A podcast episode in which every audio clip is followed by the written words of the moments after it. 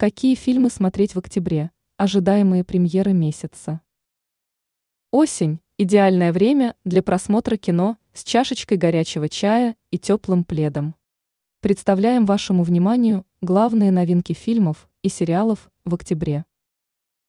Какие фильмы и сериалы посмотреть в октябре? В прошлый четверг, 5 октября, вышел третий сезон французско-американского детективного сериала «Люпен» производства Netflix. В эту пятницу, 13 октября, выйдут американские сериалы «Ужастики» и «Уроки химии», 19 октября – британский сериал «Тело». 20 октября ожидается выход седьмого сезона испанского сериала «Элита». Что касается самых ожидаемых новинок фильмов, то 5 октября на экраны вышла американская биографическая комедийная драма «Дурные деньги».